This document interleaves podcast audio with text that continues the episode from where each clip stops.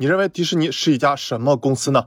一、动画公司；二、电影公司；三、乐园公司；四、乔帮主的皮克斯母公司。这两年，由于奈飞的迅速崛起，北京环球影城的开幕，迪士尼重磅投入的迪士尼游轮，由于疫情原因也搁置了。很多人都觉得迪士尼不行了。那今天我就来讲讲，迪士尼真的凉凉了吗？我是小尼谈说记。要想搞懂迪士尼到底行不行，要先看第一点，迪士尼现状如何。我们要从迪士尼的使命、老大、收入结构三部分看起。先说迪士尼的使命啊，你在迪士尼官网上可以找到这么一大段话，这么看比较枯燥难懂。那我寄出这张丹尼使命三部曲：一、目的；二、手段；三、终点。迪士尼的目的是娱乐、影响和激励全球人民；手段是通过无与伦比的讲故事能力、标志性品牌、创意思维和创新技术。那终点是。我们成为世界一流的娱乐公司。那给大家出道题啊！之前我去影视飓风那儿串门，拍了这么一张照片，以不断迭代的技术和商业模式，创造打动人心的作品。那我认为这就是影视飓风的使命啊！如果用丹尼使命三部曲，你认为影视飓风的使命可以补充哪一点呢？先说目的，创造打动人心的作品，可以把你认为影视飓风最打动人心的作品打在公屏上。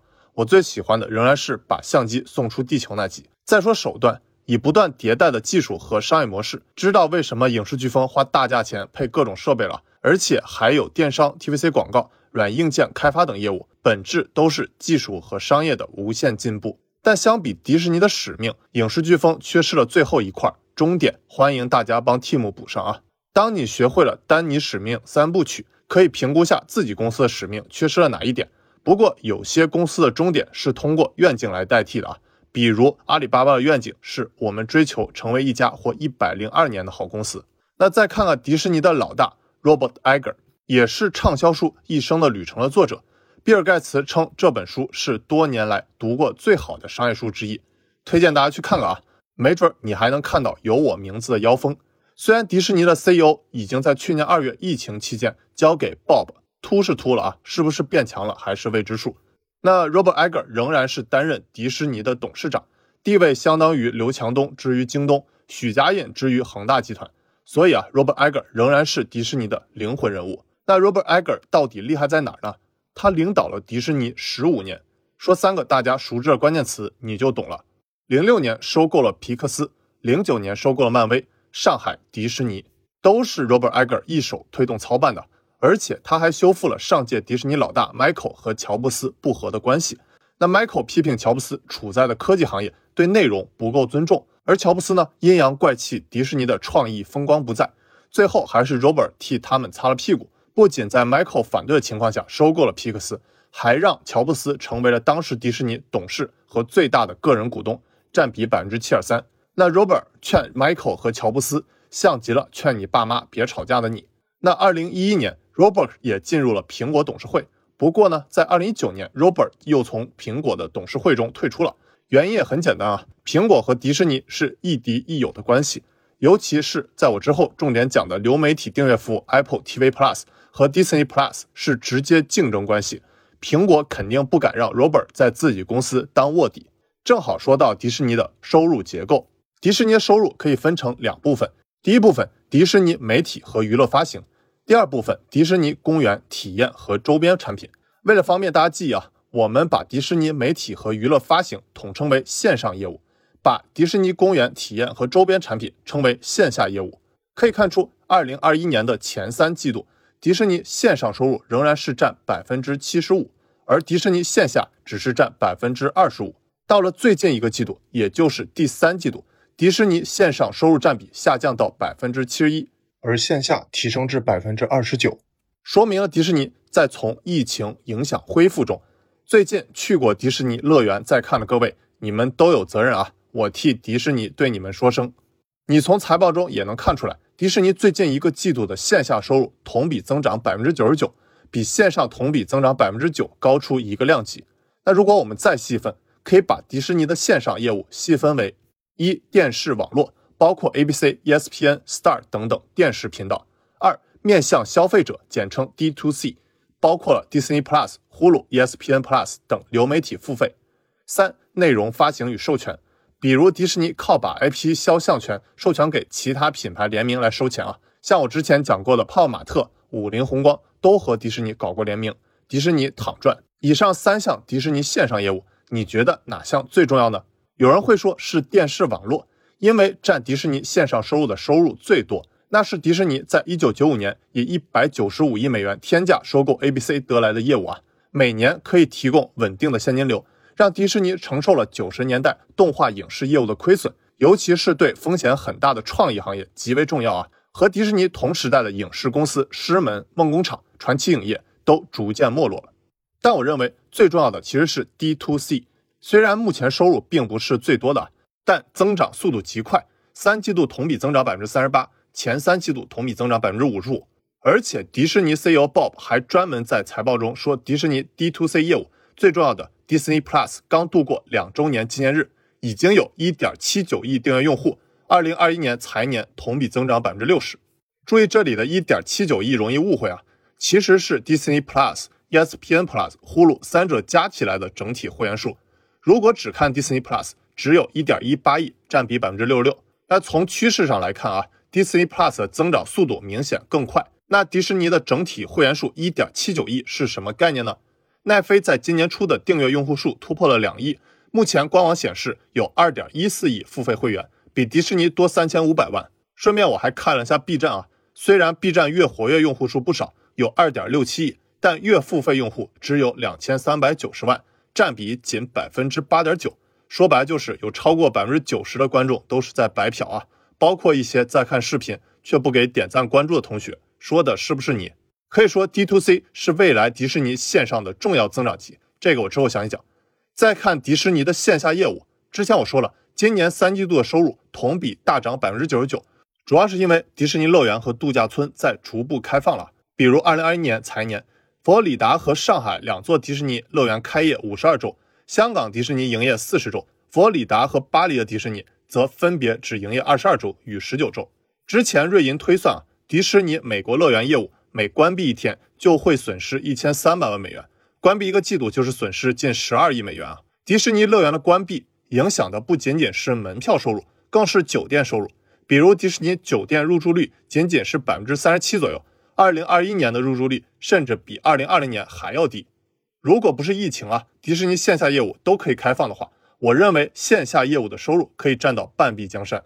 分析完迪士尼现状，接着看迪士尼未来增长期。之前我说了，要不是疫情，本来迪士尼会大力发展线下业务的。比如我最想体验的迪士尼游轮，这里给大家放几个片段，感受一下。如果你也想体验迪士尼游轮，可以在评论区艾特迪士尼老哥，游轮票抽两张。他们要是抠门不给大家抽，我就自费给大家抽两张游轮票啊。既然线下新业务搁置了。那就把已有线下业务的体验做得更好，比如未来增长节第一点，打通线上线下。迪士尼有一款产品，Disney Genie，就是很好的尝试。那什么是 Disney Genie 呢？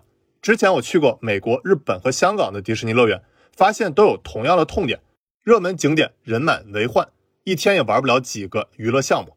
那 Disney Genie 就是帮你提前规划好行程，还有语音助理，就像你的私人导游。可以根据当天的人流情况动态调整，提升整体的游玩效率和体验，避免游客花太多时间在排队上。另外，Disney Genie 还结合了 AR 功能，让你拍照时旁边出现个米奇或唐老鸭。顺便告诉大家个省钱秘籍啊，如果你去迪士尼乐园买帽子或者发箍只是为了拍照的话，那还不如用这个 AR 功能。你看这哥们儿省了几百块，他笑得多开心。当然，迪士尼推出 Disney Genie 可不是让你省钱的，而是为了自己能赚更多钱。比如 Disney Genie Plus 功能就是需要加钱购买了，让你花十五或二十美元去体验 Lightning Lane Entrance 光速通道，为超能力的同学们使用啊。再说未来增长极的第二点，并购。从近些年迪士尼主要的增长极来看，很大程度是通过并购而来。典型的就是迪士尼并购三大案例：一皮克斯，二漫威，三星球大战。还有两件趣事啊。首先是 Robert Iger 在力排众议收购乔布斯的皮克斯之后，又要收购漫威啊。但当时乔布斯作为迪士尼的最大个人股东，对迪士尼收购漫威非常不看好，因为他带儿子看完《钢铁侠二》之后，直接向 Robert 打电话吐槽是烂片。但 Robert 呢，这回没有听乔布斯的，依然坚持收购漫威，并把它打造成了历史上票房最成功的系列电影，可以说是非常成功的收购案例啊。还有一件趣事是迪士尼收购乔治·卢卡斯的《星球大战》，收购价格是四十点五亿美元。那你猜这个价格是怎么算出来的呢？不是投行小哥们用各种估值模型算出来的，比如用我在年轻人的投资商业课里讲到的现金流折现、绝对估值法、相对估值法等等，而是当时乔治·卢卡斯觉得迪士尼收购漫威花了四十亿美金，那我这《星球大战》不能比漫威还低吧？结果就以略高的四十点五亿美金成交。其实收购并不仅仅是买买买那么简单，还要让买回来的这棵树苗在自己的新土壤里活得更好。那如果培养得好，就会让老树发新芽，或者小树成长为参天大树，就像迪士尼收购皮克斯、漫威和星球大战一样。但是如果培养的不好，就像恒大汽车前段时间以二百万欧元变卖自己在两年前用五亿人民币购买的 eTraction 电动传动系统公司，两年血亏了百分之九十七。